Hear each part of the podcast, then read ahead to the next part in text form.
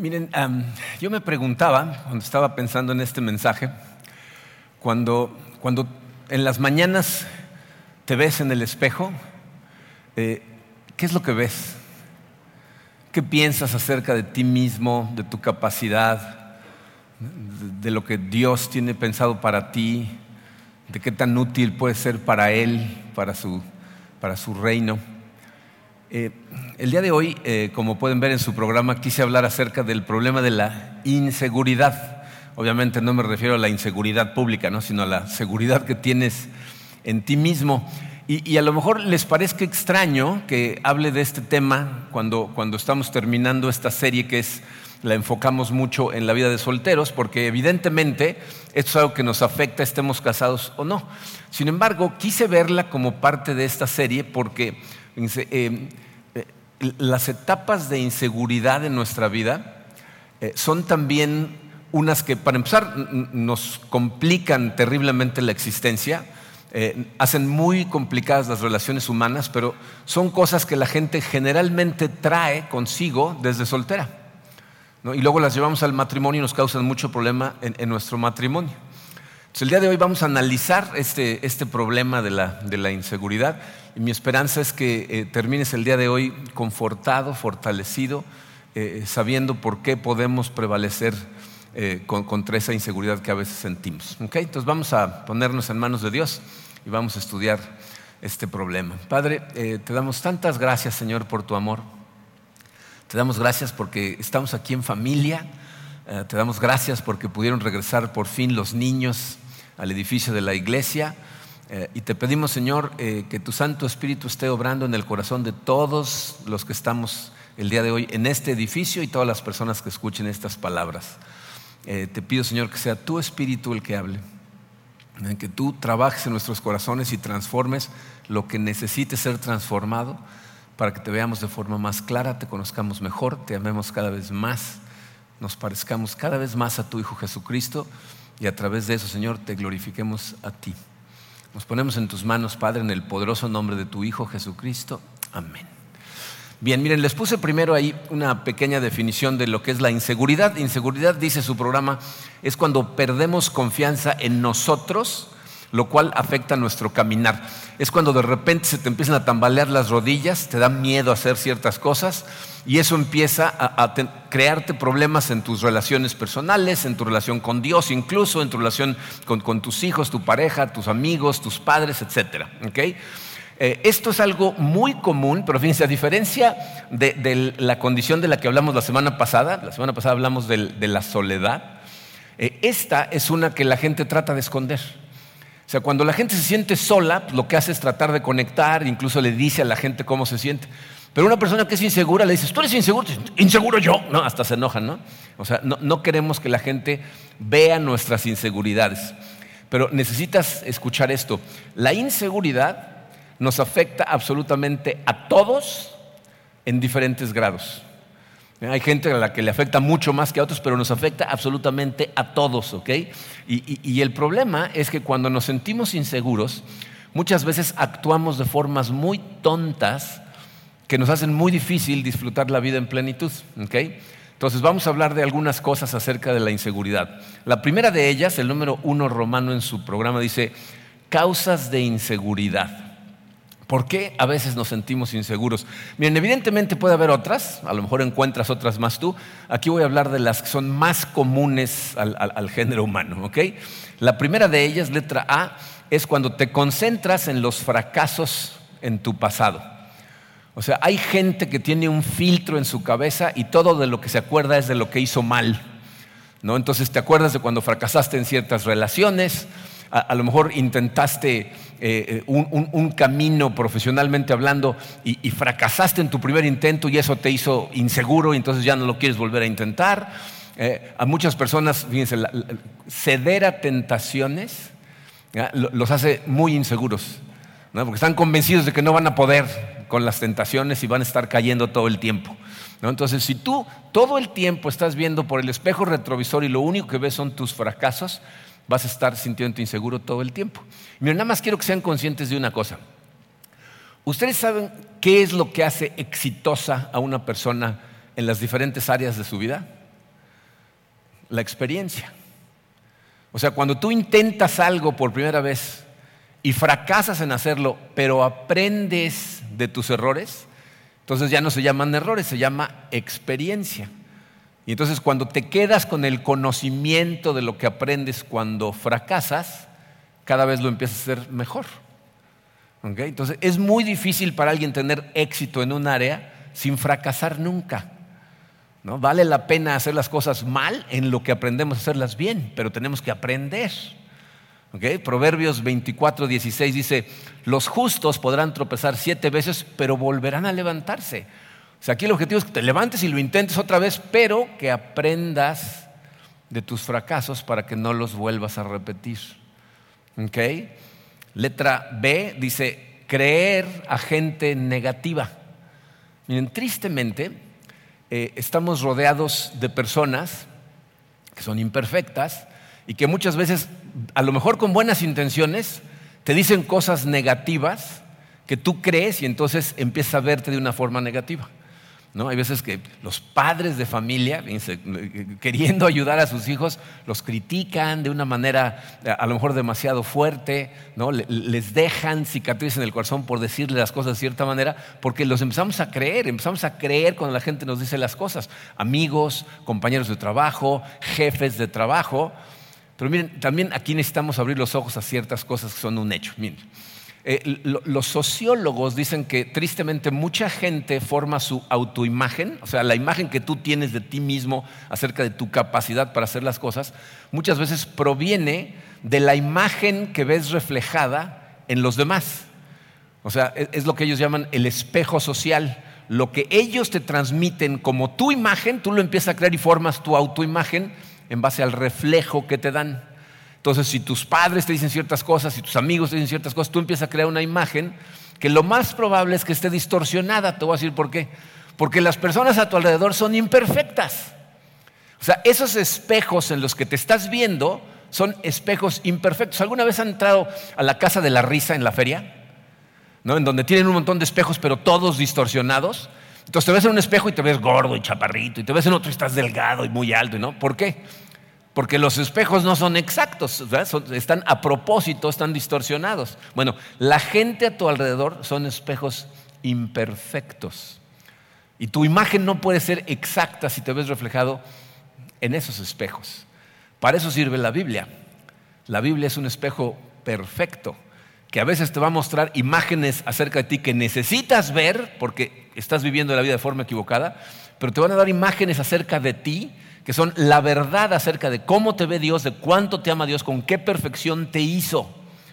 Nosotros somos obras maestras y al mismo tiempo obras que se están perfeccionando, porque tenemos una naturaleza caída que tiende a empujarnos a hacer las cosas de forma equivocada, pero Dios te hizo perfecto para sus planes, y aunque nos caemos, ya leímos ahí, nos vamos a volver a levantar, pero tenemos que concentrarnos en la verdad. En, Filipenses capítulo 4, versículo 8, el apóstol Pablo dice, por lo demás, hermanos, todo lo que es verdadero, todo lo digno, todo lo justo, todo lo puro, todo lo amable, todo lo honorable, si hay alguna virtud o algo que merece elogio, en eso mediten.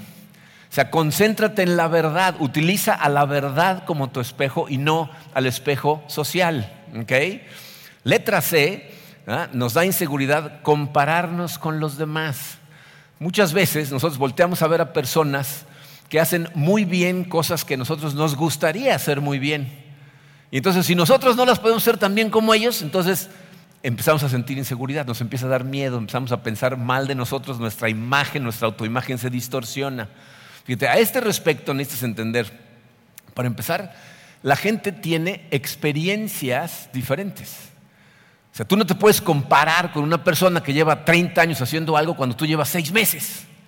Su experiencia es diferente. ¿no? Nosotros podemos estar con la baba caída de un médico que te dice con exactitud lo que tienes cuando te revisa, pero el, médico se pasó años estudiando medicina. ¿no? El, el filósofo Cantinflas decía, todos somos ignorantes nada más en diferentes áreas. ¿no? Esa es la realidad. O sea, tenemos experiencias diferentes, tenemos habilidades diferentes. ¿no? ¿Y, por qué tenemos habilidades diferentes? ¿Saben por qué? Porque tenemos llamados diferentes. Dios te hizo de acuerdo a lo que Él tenía planeado para ti, puso en ti las cosas que ibas a necesitar para cumplir ese llamado. Eh, el apóstol Pablo en la carta a los romanos, en el capítulo 12, versículo 6, dice, tenemos dones diferentes según la gracia que se nos ha dado. Dios en su gracia decidió darte ciertos dones, ciertas habilidades, ciertas cosas que las necesita para que cumplas con su plan para ti. Entonces, cuando tú te comparas con otra persona, de la manera que hagas la comparación está siendo injusto. Porque si te comparas con alguien que hace las cosas mucho mejor que tú, pues te vas a sentir como una chinche. Y si te comparas con alguien que las hace peor que tú, pues te vas a sentir el muy, muy. Aquí, fíjense, la medida de éxito no es cómo te va comparado con otro, es cómo te va comparado con cómo te iría si utilizaras el 100% del potencial que Dios te dio. Entonces, Él te dio ese potencial a ti para sus planes de acuerdo a su gracia. Y letra D, nos sentimos inseguros cuando confiamos en las fuentes de seguridad del mundo. Fíjense en qué basa la gente en el mundo normalmente su seguridad. Las basa en dinero, las basa en fama, las basa en, poder, muchas veces en su imagen, ¿no? De nuestra seguridad proviene de esas cosas, ¿no? En su inteligencia, las cosas que el mundo aplaude, ¿ok?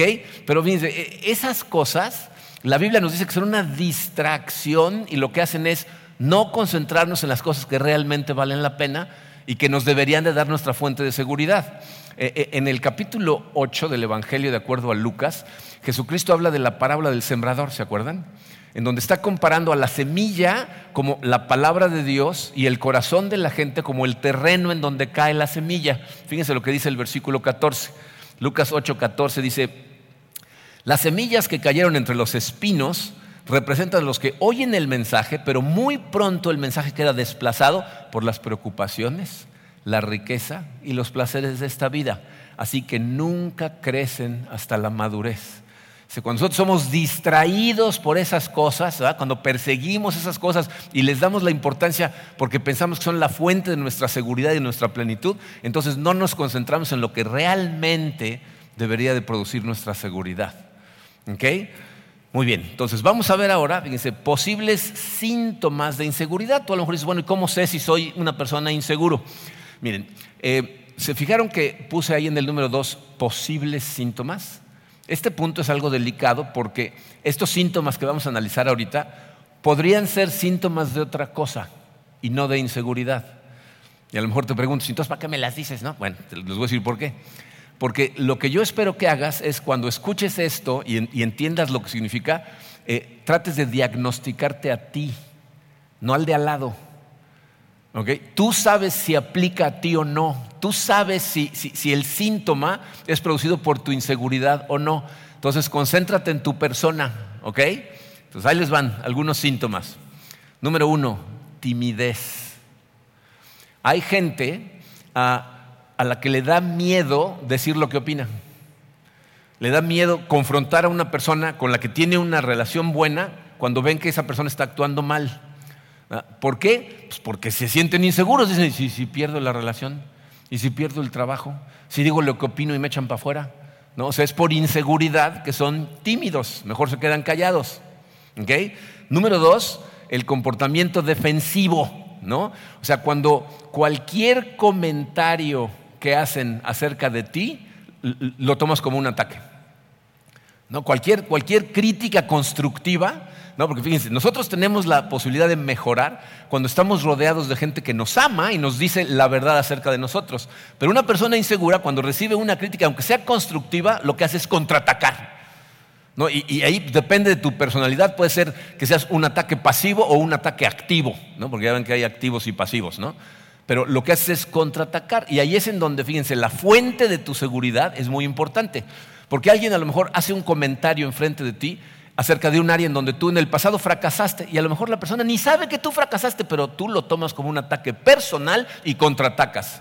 Y el otro hasta se sorprende y dice, bueno, ¿y este qué le pasa? ¿No? ¿Por qué? Pues porque está tocando un área que te duele.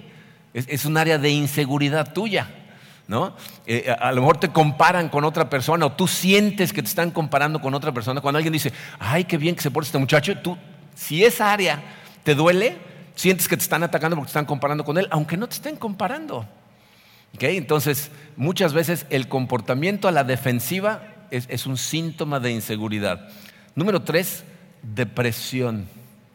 Y, aquí, miren, quiero ser muy específico porque esto eh, aplica específicamente en las relaciones humanas. ¿A qué me refiero? Si una persona intentó tener eh, una relación y fracasó estrepitosamente y se vuelve inseguro o insegura porque fracasó en esa relación, entonces le empieza a dar miedo socializar. Se siente inseguro socialmente y entonces ni siquiera intenta entablar ciertas relaciones y se aísla. Entonces, al aislarse, a propósito, empieza a ver para su futuro eh, una vida muy, muy vacía y entonces empieza a caer en una depresión muy profunda. Pero es por miedo a las relaciones porque tuvo un fracaso en el pasado. Y eh, la número cuatro es arrogancia. Hay gente que, eh, miren, en realidad es muy insegura pero para compensar su inseguridad se, comportan de manera arrogante. De hecho, es gente que tiende a enaltecerse ellos humillando a otros. Entonces sienten que si humillan a los demás, ellos están bien, ¿no? Están, mejor. Eh, normalmente, la gente aparenta ser o tener lo que valora, lo que considera importante. Por eso hay gente que eh, eh, no tiene ni un peso, pero anda presumiendo de dinero y te quiere invitar a comer. Y, ¿no? O sea, ¿Por qué? Pues porque valora el dinero y entonces pues, quiere presumir de algo que no tiene. ¿No? Dice el dicho, dime de qué presumes y te diré de qué careces. ¿no? Eh, y eso es lo que pasa con esta gente, que sobrecompensan su inseguridad con arrogancia. Y el último es agresividad. O sea, pero agresividad como, como un mecanismo de defensa. Estas personas, para prevenir que alguien pueda hacerles daño, lo que hacen es crear un exterior muy osco, ¿no? es como un puerco espín. No deja que la gente se les acerque. No, se permiten encariñarse con nadie porque una relación en el pasado dolió. Y entonces son agresivos para que ni se les acerquen. esa agresividad es, es, un síntoma de inseguridad. Y como les dije al principio de este punto 2, miren, esto es muy delicado porque esos síntomas no siempre son por inseguridad. Por ejemplo, hay gente que simplemente su carácter es tímido. O sea, no es que sean inseguros, simplemente son personas tímidas, son más introvertidas, tienden a no decirle a la gente lo que opinan, pero no porque les dé miedo, simplemente así son.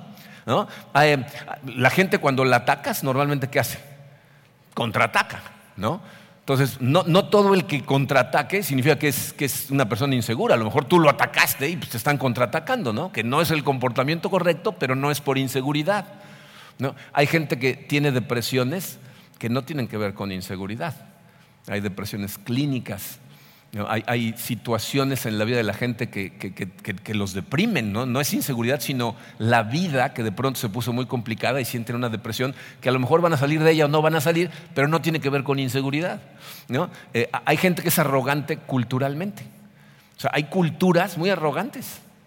¿no? O sea, su, su manera de comportarse cultural. Ustedes escuchen hablar, por ejemplo, a los japoneses y tú no sabes qué te están diciendo, están diciendo, ay, qué bonito día. hablan agresivamente, pero no es porque sean este, inseguros. ¿no? Hay gente que crece en una casa en donde el papá o la mamá es muy arrogante y por educación se comportan igual, porque es lo que vieron en su casa. No tiene que ver con inseguridad, tiene que ver con la educación que recibieron. Y hay gente que es muy agresiva, pero es agresiva porque ve todas las relaciones como una competencia y su objetivo es siempre ganar. Y algunas personas piensan que mientras más agresivos y más intimidan a los demás, más fácil es ganar. O sea, tienen mal interpretadas las relaciones humanas y entonces son agresivos tratando de ganar. Pero bueno, en algunos casos esos síntomas sí son una muestra de inseguridad. Entonces la pregunta es, ¿qué hacemos? Si, de repente tenemos inseguridades, ¿qué es lo que tenemos que hacer? Pues evidentemente, dice el número 3 en su programa, tenemos que identificar cuál es la fuente de una seguridad permanente. ¿Ok? Bien, si ponemos atención a, las razones por las que la gente se siente insegura, se van a dar cuenta de un factor común en todas ellas. ¿Se fijaron cuál es el factor común? El factor común es que tu seguridad depende de ti. O sea, tu fuente de seguridad eres tú y lo que puedes obtener tú. ¿No? Entonces, por ejemplo, la gente que ha fracasado en el pasado se siente insegura. ¿Por qué? Porque dice, yo fracasé, entonces yo voy a volver a fracasar. O sea, como ya tengo la experiencia de que yo fracaso, entonces yo Soy inseguro porque voy a fracasar. Si, alguien me dice cosas negativas acerca de mí, lo que pienso es, eso es lo que él ve en mí, así que seguro está ahí y pues claro, voy, voy, a hacer las cosas mal, entonces me siento inseguro. ¿No? Si yo estoy viendo a una persona que hace las cosas muy bien, yo las quisiera hacer así de bien y no puedo, digo, yo no puedo como él. O sea, soy yo, el, que tiene la culpa de eso soy yo, esa persona está mejor equipada que yo. Y si no puedo obtener las cosas que valoro en este mundo, entonces digo, es que yo no soy lo suficientemente bueno. O sea, la gente se mide con los demás comparando lo que valora. Entonces, si el otro tiene más dinero, tiene más poder, tiene más fama, pues entonces pues, evidentemente yo no soy muy bueno que digamos, porque la fuente de seguridad soy yo mismo. Mientras tu fuente de seguridad seas tú y las cosas que puedes adquirir en este mundo, la inseguridad te va a seguir atacando toda la vida. Y aunque de vez en cuando tengas una sensación de seguridad, te vas a dar cuenta que es una, es una sensación, es una ilusión, no es real. O sea, tu seguridad estás agarrado del aire. ¿Por qué? Porque todas las cosas de este mundo son frágiles y son pasajeras. La única manera en que tú y yo podemos tener seguridad real es si nuestra seguridad proviene de algo que jamás cambia, que jamás desaparece, que no pasa. ¿Ok? Si la inseguridad te ataca de vez en cuando, yo espero que esto que vamos a hacer a continuación sea, te enfoque en la fuente de seguridad correcta. Vamos a estudiar el Salmo número 27. Eh, este salmo es un salmo muy interesante, nos va a ayudar a entender de dónde obtenía toda su seguridad el rey David. Eh, y, miren, se los voy a leer completo para que lo escuchen una vez completo. No está en su programa completo, lo pueden ver en su Biblia o pueden seguirlo aquí en la pantalla. Eh, pero les voy a decir por qué es, es tan interesante este salmo. Este salmo, de repente a la mitad, tiene un cambio. Entonces voy a leer los primeros seis versículos y vamos a ver cómo están escritos y luego vamos a leer los siguientes y van a ver cómo viene un cambio. Salmo 27, versículos 1 al 6, dice así, El Señor es mi luz y mi salvación, entonces ¿por qué habría de temer? El Señor es mi fortaleza y me protege del peligro, entonces ¿por qué habría de temblar? Cuando los malvados vengan a devorarme, cuando mis enemigos y adversarios me ataquen, tropezarán y caerán. Aunque un ejército poderoso me rodee, mi corazón no temerá. Aunque me ataquen, permaneceré confiado. Lo único que le pido al Señor, lo que más anhelo es vivir en la casa del Señor todos los días de mi vida, deleitándome en la perfección del Señor y meditando dentro de su templo. Pues Él me ocultará allí cuando vengan dificultades, me esconderá en su santuario, me pondrá en una roca alta donde nadie me alcanzará. Entonces mantendré mi cabeza en alto por encima de los enemigos que me rodean. En su santuario ofreceré sacrificios con gritos de alegría y con música cantaré y alabaré al Señor. hasta ese punto, hasta el, versículo número 6, David está hablando con seguridad, con confianza, ¿no? Me, atacan, pero pues no me da miedo y no voy a temblar. Y de repente empieza el versículo 7 y fíjense cómo dice, escúchame cuando oro, oh Señor, ten misericordia y respóndeme. Mi corazón te ha oído decir, ven y conversa conmigo, y mi corazón responde, aquí vengo, Señor. No me des la espalda, no rechaces a tu siervo con enojo. Tú siempre has sido mi ayudador, no me dejes ahora, no me abandones. Oh Dios de mi salvación, aunque mi padre y mi madre me abandonen, el Señor me mantendrá cerca. Enséñame cómo vivir, oh Señor. Guíame por el camino correcto, porque mis enemigos me esperan. No permitas que caiga en sus manos, pues me acusan de cosas que nunca hice. Cada vez que respiran me amenazan con violencia. Sin embargo, yo confío en que veré la bondad del Señor mientras estoy aquí en la tierra de los vivientes. Espera con paciencia al Señor, sé valiente y esforzado. Sí, espera al Señor con paciencia. Eh, ¿Se fijaron en el cambio que hubo ahí? Miren, em, todos los escolares bíblicos que estudian este salmo, si leen comentarios acerca de este salmo, eh, siempre se comenta acerca del cambio de tono que ocurre entre el versículo 6 y el versículo 7. En la primera mitad, David se expresa con, mucha confianza, ¿no? Hace preguntas como desafiantes, ¿no? aunque me ataquen todos mis enemigos y el Señor es mi luz, ¿por qué me va a dar miedo? No, aunque tenga yo muchos enemigos, Él es mi defensor, ¿por qué voy a temblar? ¿no? Entonces, la primera parte está, está muy marcada por la confianza, por el valor, por la audacia del rey David, pero al iniciar el versículo 7 de pronto suaviza el tono y nos da la idea de que más bien hay áreas de inseguridad en David. Se empieza a expresar sus miedos y sus inseguridades, ¿no? Escúchame, Señor, no me abandones, no me dejes, tú siempre me has ayudado, no me des la espalda, no me rechaces. Miren, este cambio es tan abrupto que hay escolares bíblicos que piensan que alguien cometió un error y juntaron dos salmos sin querer, cosa que no es cierta. Tenemos acceso a, manuscritos que lo muestran tal y como es. Otros dicen que lo que sucede es que es un salmo muy realista, es decir, eh, refleja claramente cómo es verdaderamente el alma del ser humano, que es muy valiente un momento y al siguiente momento muerto de miedo. ¿no? Pero les voy a decir lo que yo creo. Yo creo que la primera parte de este salmo nos muestra una actitud de confianza hacia afuera, hacia el mundo, hacia las circunstancias, pero que está basada en una humildad de dependencia interna en Dios que se muestra en la segunda parte. Entonces les puse esto en su programa. Fíjense, la humildad interna ante Dios produce una confianza externa hacia el mundo. O sea, cuando tú tienes una humildad ¿ah? eh, eh, interna, cuando tú te humillas ante Dios, eso hace que tengas una seguridad hacia afuera que se nota. Entonces la audacia, la seguridad pública con la demás gente y ante las circunstancias del rey David está basada en su dependencia privada en Dios. Y lo podemos ver en este salmo de forma muy clarita. Fíjense, en este salmo, eh, eh, el número cuatro en su programa, dice cuatro verdades simples que nos dan seguridad. Voy a dividir este salmo en cuatro partes para nuestros propósitos y se va a dar cuenta cómo las podemos dividir en cuatro declaraciones que si tú eh, las guardas en tu corazón, entiendes lo que significan, te voy a decir lo que van a hacer. Te van a ayudar a sobreponerte cuando te ataque la inseguridad. ¿Oyeron eso clarito? O sea, vamos a recibir ataques que nos van a hacer sentir inseguros. Ese es el trabajo del enemigo.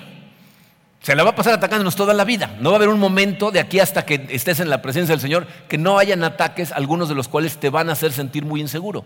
Si quieres poder sobreponerte a estas cosas, necesitas recordar de dónde el rey David sacaba esa seguridad con la que enfrentaba circunstancias tan adversas como las que lo estaban enfrentando en ese momento. Entonces vamos a ver cuatro declaraciones. La primera de ellas dice el número uno, una cosa sé. Y les voy a decir qué, cosa, aparte de la que les voy a decir, sabe el rey David. E, e, es evidente que David es consciente de que está en serios problemas. Cuando David escribió estos salmos, está siendo perseguido por un ejército que quiere matarlo. Su hijo está tratando de tomar el poder y lo está persiguiendo para matarlo. O sea, para, él estas cosas no son simbólicas. ¿no? Cuando tú eh, estás orando y dices, Señor, cuando mis enemigos me rodeen, no dejes que me venzan, estás hablando simbólicamente. David está hablando literalmente. Lo rodean los enemigos tratando de matarlo. Tiene razones para sentirse inseguro. Pero sus inseguridades son compensadas por un factor enorme, que es lo que él sabe. ¿Qué sabe? ¿Eh? Una cosa sé dice su programa, el Señor es mi luz y mi defensor. O sea, Él sabe los problemas que enfrenta, pero también sabe quién es Dios. la, palabra luz, cuando aparece en la Biblia, no siempre es fácil de interpretar porque sucede muchas veces. De hecho, esa palabra aparece 232 veces en toda la Biblia y muchas de ellas su uso es simbólico. Por ejemplo, fíjense, en la Biblia a veces se usa la palabra luz para referirse a la naturaleza de Dios. Dicen, Dios es luz y en Él no hay oscuridad. Pero también hay veces que, eh, por ejemplo, hay salmos que dicen, Dios vive en una luz inaccesible. Cuando, cantamos la canción Cuán grande es Dios, cantamos cubierto está de luz. El salmo dice que en un manto de luz está cubierto el Señor. ¿Qué dijo Jesucristo acerca de sí mismo? Yo soy la luz del mundo. Muchas veces la Biblia se refiere a sí misma como una luz, ¿no? Dice, tu palabra es como una lámpara a mis pies, una luz en mi camino. ¿eh? Eh, eh, hay veces que se refiere la luz a la santidad de Dios, ¿no? Cuando dice caminar en su luz, santifica a la gente. Está hablando de la santidad, ¿no? O, en el Salmo 97 dice que la luz es el gozo que llena el corazón del justo. Yo creo que David tenía todas esas ideas en mente cuando escribió este salmo, como diciendo, tengo debilidades, tengo inseguridades, ¿no? Tengo muchos enemigos, pero fíjense cómo dicen los versículos 1 y 3, el Señor es mi luz y mi salvación, entonces, ¿por qué habría de temer? El Señor es mi fortaleza y me protege del peligro, entonces ¿por qué habría de temblar? Aunque un ejército poderoso me rodee, mi corazón no temerá, aunque me ataquen, permaneceré confiado. Está diciendo, mientras yo tenga la luz de Dios de mi parte, Él es mi protección, ¿por qué tengo que temer? Entonces, una cosa sabe, Dios es su luz y es su defensor. Y debido a eso, número dos, una cosa pido. Una cosa pido. Fíjense lo que dice el versículo 4 del Salmo 27. Dice, lo único que le pido al Señor, lo que más anhelo, es vivir en la casa del Señor todos los días de mi vida, deleitándome en la perfección del Señor y meditando dentro de su templo. En el lenguaje original, eh, ese versículo 4 empieza diciendo, una cosa pido. En, español, en casi todas las versiones lo traducen diciendo, lo único que le pido, pero en el original dice, una cosa le pido al Señor. Eh, es muy interesante cuando te pones a estudiar eh, los diferentes versículos que encontramos en la Biblia que empiezan con esas dos palabras, una cosa. Eh, por ejemplo, eh, ¿ustedes se acuerdan cuando el, joven rico se acerca a Jesucristo y le dice, dime cómo ganar la vida eterna? Y Jesús le dice, pues, obedece todos los mandamientos. Y el joven le dice, lo he hecho toda mi vida. Jesús le dice, una cosa te falta. Deshazte de todos tus bienes, dáselos a los pobres y sígueme ven conmigo. Cuando, cuando está en casa de, Lázaro y, está enseñando sentado en la sala, son imágenes que se añora uno, ¿no? Imagínate, sentado en la sala en un estudio bíblico con Jesucristo, ¿no? Todos están poniendo atención, María está sentada a los pies de Jesús, pero Marta, Marta está muy ocupada sirviendo y hace su berrinchito porque su hermana no le ayuda a servir y le dice a Jesús, dile que me ayude. ¿Se acuerdan que él le contesta? Le dice, Marta, Marta, Estás ocupado con muchas cosas, pero una cosa es necesaria. María la ha encontrado y no se la va a arrebatar nadie. Una cosa. Eh, Pablo en, Filipenses dice que él mismo no ha alcanzado la meta, dice, pero una cosa hago. Olvido todo lo que está atrás para correr hacia la meta y alcanzar la recompensa que significa estar con Cristo Jesús. Parece ser como que David inició un patrón bíblico al utilizar esas palabras, una cosa pido, dice él, y es lo que más anhelo, vivir en la casa del Señor todos los días de mi vida, que es lo que significan todas las veces que hablan de una cosa. Eh, eh, eh, obviamente, David lo que está diciendo al decir eso, no es que quiere irse a vivir a la tienda de reunión junto al arca del pacto, que es donde está la presencia del Señor. Lo, que está diciendo es, para mí no hay nada más importante que esto, y es lo que les puse en su programa, estar siempre en la presencia del Señor. Estar siempre en la presencia del Señor, porque es cuando tú eres consciente de que siempre estás en la presencia del Señor, que recibes una seguridad genuina al saber que estás en su presencia. Miren, ¿saben qué es muy triste? La, experiencia de la presencia de Dios para la mayor parte de la gente es algo muy superficial. O sea, ¿cuántos de nosotros no somos como Marta? Distraídos por las ocupaciones de la vida, que no le ponemos atención a Jesucristo, no estamos conscientes de su eterna presencia. ¿O cuántos somos como el joven rico, que está tan distraído por las cosas materiales de la vida que no es consciente de que está parado enfrente de Jesucristo? Pero una cosa necesitamos y si esa cosa que necesitamos no está en su lugar apropiado, lo que hace es producir un montón de inseguridades en tu vida. ¿Saben que es muy triste? Que eh, es muy común que la gente no sea consciente de, la necesidad de experimentar la presencia de Dios hasta que enfrenta los, momentos más difíciles, las situaciones más oscuras en su vida. Eh, un, excelente ejemplo de esto. Yo no sé si ustedes sabían, pero en 2009, cuando nos regresamos de Houston, eh, a, Laura Schuch, la esposa del pastor Mark, eh, la diagnosticaron con cáncer en el colon en, tercera etapa, o sea, estaba avanzado. Eran más posibilidades de que no sobreviviera, de que sobreviviera.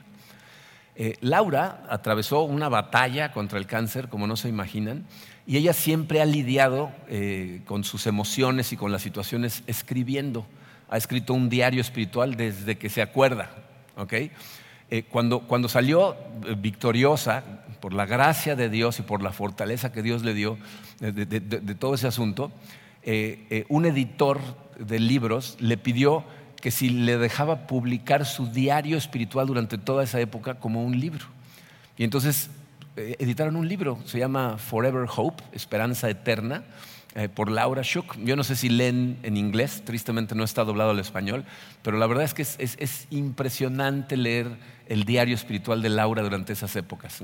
Y todo es su diario, día por día.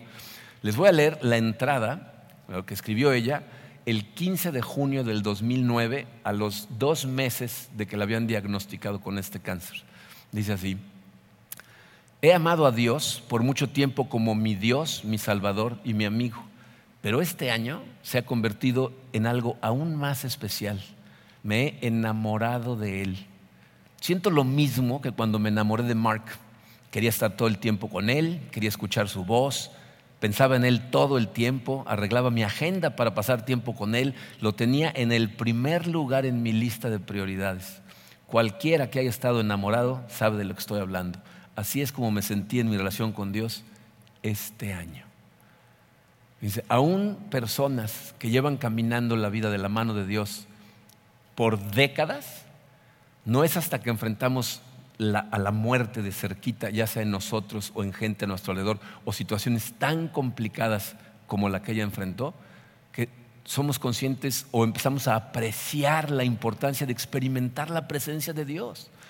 Pero no es hasta que experimentas realmente esa presencia que no sientes su fortaleza y que te da una seguridad real. Cuando llega el momento donde dices, esté aquí o esté allá, es igual, estoy con Él. Esa seguridad solamente viene de experimentar la presencia de Dios. Y eso es exactamente lo que está diciendo David. Una cosa pido.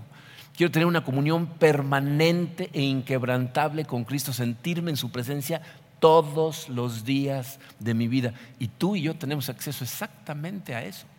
De hecho, estamos en una mejor posición que Él, porque Él estuvo antes de Cristo. Entonces, una cosa pido. Tercera declaración, una cosa necesito. Una cosa necesito. Los versículos 7 y 8 del, Salmo 27 dicen, escúchame cuando oro, oh Señor, ten misericordia y respóndeme. Mi corazón te ha oído decir, ven y conversa conmigo, y mi corazón responde, aquí vengo, Señor. Dice, este versículo 7 es el momento en donde el tono del salmo cambia. ¿no? Cuando la voz de David de pronto se vuelve más humilde, empieza a expresar sus miedos. ¿Saben por qué? Porque en este punto lo que está haciendo David es empezar a orar. O sea, ahora le está hablando de forma personal a Dios. Dice, escúchame cuando oro, Señor. Como que de alguna manera necesitaba respaldar eh, esa bravura pública que mostró en los primeros seis versículos, pero ahora a través de una oración prevaleciente. E, e, e, esa palabra es un adjetivo que tristemente ha desaparecido del vocabulario cristiano. Si tú lees eh, libros o artículos eh, escritos acerca de la oración de, ¿qué te voy a decir? Ni siquiera tan lejos, eh, como 50 años atrás y para atrás, te vas a dar cuenta que esa palabra prevaleciente acompañaba constantemente a la oración. D.L. Moody es un pastor muy famoso, escribió un libro que así se llamaba, Prevalecer en oración. Charles Finney, otro pastor muy famoso de hace ya muchos años, él dio una serie de conferencias que estaban así tituladas, o sea, prevalecer en oración. Yo, me imagino que esa palabra la tomaron de, Génesis 32. ¿Se acuerdan en Génesis 32? Eh, Jacob viene de regreso a encontrarse con su hermano Esaú, viene con, sus dos esposas, las, dos esclavas esposas, con doce chamacos, ¿no? Ah, y los empieza a mandar a ellos primero para tratar de calmar a Esaú. Y dice la Biblia que él pasa toda la noche luchando contra el ángel del Señor. ¿Se acuerdan de eso? Y, cuando sale el sol, e, el ángel le dice, ¿cuál es tu nombre? Dice Jacob, dice, ya no te vas a llamar Jacob, te vas a llamar Israel. ¿Por qué? Porque has luchado contra Dios y los hombres y has prevalecido. Y ahí viene esa palabra. Y eso, miren, es exactamente lo que nosotros necesitamos. Una cosa necesito, dice el programa, prevalecer en oración. O sea, las circunstancias se van a poner complicadas, la inseguridad va a ser causada por muchas cosas. ¿Quieres prevalecer sobre ellas? Tienes que prevalecer en oración. Tienes que estar consistentemente orando, prevalecer sobre tus circunstancias, pero conectado con Dios a través de la oración. Bien, em, hay un ensayo anónimo, tristemente no sabemos quién lo escribió, que se llama Un cristiano arrodillado, en donde leí una frase que la verdad cuando la leí es obvio, pero no lo había pensado nunca. No dije, nunca, yo no lo hubiera dicho nunca de esa manera, pero está maravilloso. Fíjense lo que dice este autor, dice, la oración es omnipotente, porque puede hacer todo lo que Dios puede hacer. Cuando nosotros oramos, Dios trabaja. La oración es omnipotente, Dios es omnipotente. Y cuando nosotros oramos y le pedimos a Dios, Señor, y Él responde, es omnipotente. Entonces tu oración es omnipotente. Obviamente depende de una comunión con Dios en, en una oración que prevalece. Entonces necesitamos prevalecer en oración. Y por último, cuarta y última declaración, una cosa hago. O sea, una cosa sé, una cosa pido, una cosa necesito, una cosa hago. Dicen los versículos 13 y 14. Sin embargo, yo confío en que veré la bondad del Señor mientras estoy aquí en la tierra de los vivientes. Espera con paciencia al Señor. Sé valiente y esforzado. Sí, espera al Señor con paciencia. O sea, ¿qué hace David? Dice tu programa, esperar con confianza en el Señor. O sea, tú y yo necesitamos aprender a esperar. Y fíjate que dice él, en la tierra de los vivientes. Tú y yo tenemos nuestra esperanza puesta en el cielo. Y ahí es en donde debe de estar. Pero aquí David está hablando de cómo Dios responde a sus oraciones mientras sigue aquí. Eh, si van al diccionario, se van a dar cuenta que hay dos maneras de, entender la palabra esperar. O sea, tiene dos significados posibles. Un significado es hacer una pausa para permitirle a alguien que te alcance. Dice, espérame tantito, ¿no? O sea, pausa y te alcanzo, ¿no? Ese es un esperar. La otra es permanecer en un estado de expectativa. O sea, cuando, cuando te emociona algo que está por venir, ¿no? Yo no sé si alguna vez han dicho algo así como, híjole, me muero de ganas de ir a tal lado. ¿Qué estás diciendo? Apenas si puedo esperar a poder ir a tal lado. O sea, tengo una expectativa de que, suceda esto. Bueno, ese es el uso correcto de la palabra esperar. ¿Ok? de hecho, fíjense, la palabra espera en este salmo también se podría traducir como esperanza. O sea, la idea es que va a haber muchas situaciones en donde las cosas no van a salir como tú quieres. Eh, de repente se van a salir exactamente al revés de como tú quieres. y en nuestra carne lo, más común es que nos sintamos inseguros, que nos sintamos ansiosos, pero cuando tú le entregas verdaderamente al Señor, prevaleciendo en oración, de pronto empieza a adoptar una actitud de fortaleza, de seguridad ante la situación. Y entonces puedes decir con toda seguridad como David, tengo la confianza de que veré la bondad de Dios prevaleciendo en oración y por lo tanto voy a esperar expectante al Señor, voy a ser fuerte, tendré valor. ¿no? Ahí David, fíjense cómo se está hablando así a sí mismo, sí, esperaré al Señor, ¿no? o sea, se está convenciendo. ¿Cuántas veces hemos hablado de la importancia de predicarnos a nosotros mismos estas cosas? Eso es lo que le da su seguridad a David. Yo no sé qué está pasando en este momento en tu vida. No sé si estás siendo afectado por la inseguridad al grado que esté afectando la manera en la que vives. Pero te tienes que preguntar, ¿en qué tengo puesta mi confianza? ¿En qué tengo puesta mi seguridad? Porque si tu fuente de seguridad no es Dios, evidentemente va a ser muy frágil. Si hacemos de Dios nuestra fuente de seguridad, nada que temer. ¿eh? No importa cuál sea la amenaza, cuál sea la carencia, cuáles sean los problemas. ¿En qué tienes puesta tu esperanza? Una cosa sé, el Señor es mi luz y aparte es mi defensor. Una cosa pido. Quiero que me ayude, Señor, a estar en tu presencia todos los días de mi vida. Y lo que necesito es prevalecer en oración y esperar en el Señor. Esa es la fuente correcta de seguridad. Miren, eh, yo no sé si se dieron cuenta de lo que aprendimos en toda esta serie para solteros.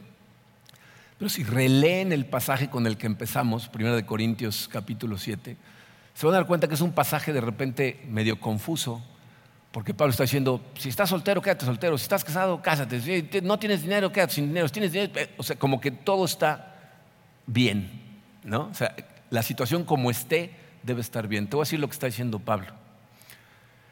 Ser soltero no te va a hacer feliz. Ser casado no te va a hacer feliz. Tener dinero no te va a hacer feliz. Ser pobre no te va a hacer feliz. O sea, ninguna circunstancia en este mundo es lo que puede proveer para ti plenitud. El único lugar en donde va a haber perfección es cuando lleguemos al cielo. En esta tierra, si tú persigues el matrimonio porque crees que eso te va a hacer feliz, te estás engañando. Y si te quedas soltero porque piensas que eso te va a hacer feliz, te estás engañando. Y si te divorcias porque piensas que por fin divorciando te vas a hacer feliz, te estás engañando. Si tu fuente de plenitud, seguridad, compañía es Dios, entonces vas a poder experimentar momentos del cielo en la tierra mientras estés aquí. Pero no va a haber esa perfección hasta que llegues al cielo. Entonces deja de engañarte pensando que la vas a encontrar aquí. Mientras más obedecemos sus mandamientos, mientras más caso le hacemos a Dios, más experimentamos su presencia y cuando Dios está presente, ese es el cielo. La presencia de Dios es el cielo, no, no un lugar, la presencia de Dios. Entonces, mientras más esté presente en tu vida, en este mundo caído que tiene unas circunstancias que tienden a ser muy adversas y muy dolorosas, puedes experimentar momentos del cielo en la tierra. Pero si lo que crees es que vas a encontrar algo en la Biblia que te va a ayudar a experimentar el cielo permanentemente aquí en la tierra, te estás engañando. Obedece a Dios, síguelo, permítele transformarte y vamos a tener esos momentos. Pero nuestra esperanza eterna es la única fuente de plenitud perfecta que vamos a tener cuando lleguemos allá. Mientras estemos aquí, es saber que no es lo que hay aquí mientras más nos parezcamos a Cristo, más lo vamos a disfrutar, pero no te engañes a ti mismo. Eso es lo que nos está diciendo Pablo. Y por eso ser soltero puede ser el mejor regalo, porque puedes aprender a lidiar con todas estas cosas por si Dios tiene planeado para que te cases. Pero no te engañes pensando que casarte es la fuente de felicidad. Puede serlo, pero no tiene que ser. Es nuestra esperanza eterna. ¿Ok? Vamos a orar. Padre, eh, Señor, te damos tantas gracias por, tu palabra, porque somos, somos seres creados, vivimos en este mundo caído y evidentemente, Señor, nuestros, nuestros sentidos físicos tienden a engañarnos, tienden a desviarnos hacernos pensar que nosotros podemos encontrar lo que nos va a hacer realmente plenos en tu creación, en lugar de buscarla en el Creador que eres tú. Eh, es un engaño difícil de evitar, Padre, y la única manera en que podemos vivir correctamente esta vida es cuando te permitimos a ti dirigirla. Eh, te pido, Señor, para todas las personas que estamos escuchando estas palabras, sin importar en dónde o en qué momento sea, eh, que tú, Padre, nos abras los ojos espirituales y nos ayudes a ver las cosas como realmente son, a saber que este mundo es, es ficticio, es pasajero, y que un día vamos a vivir en la realidad perfecta que es estar en tu presencia.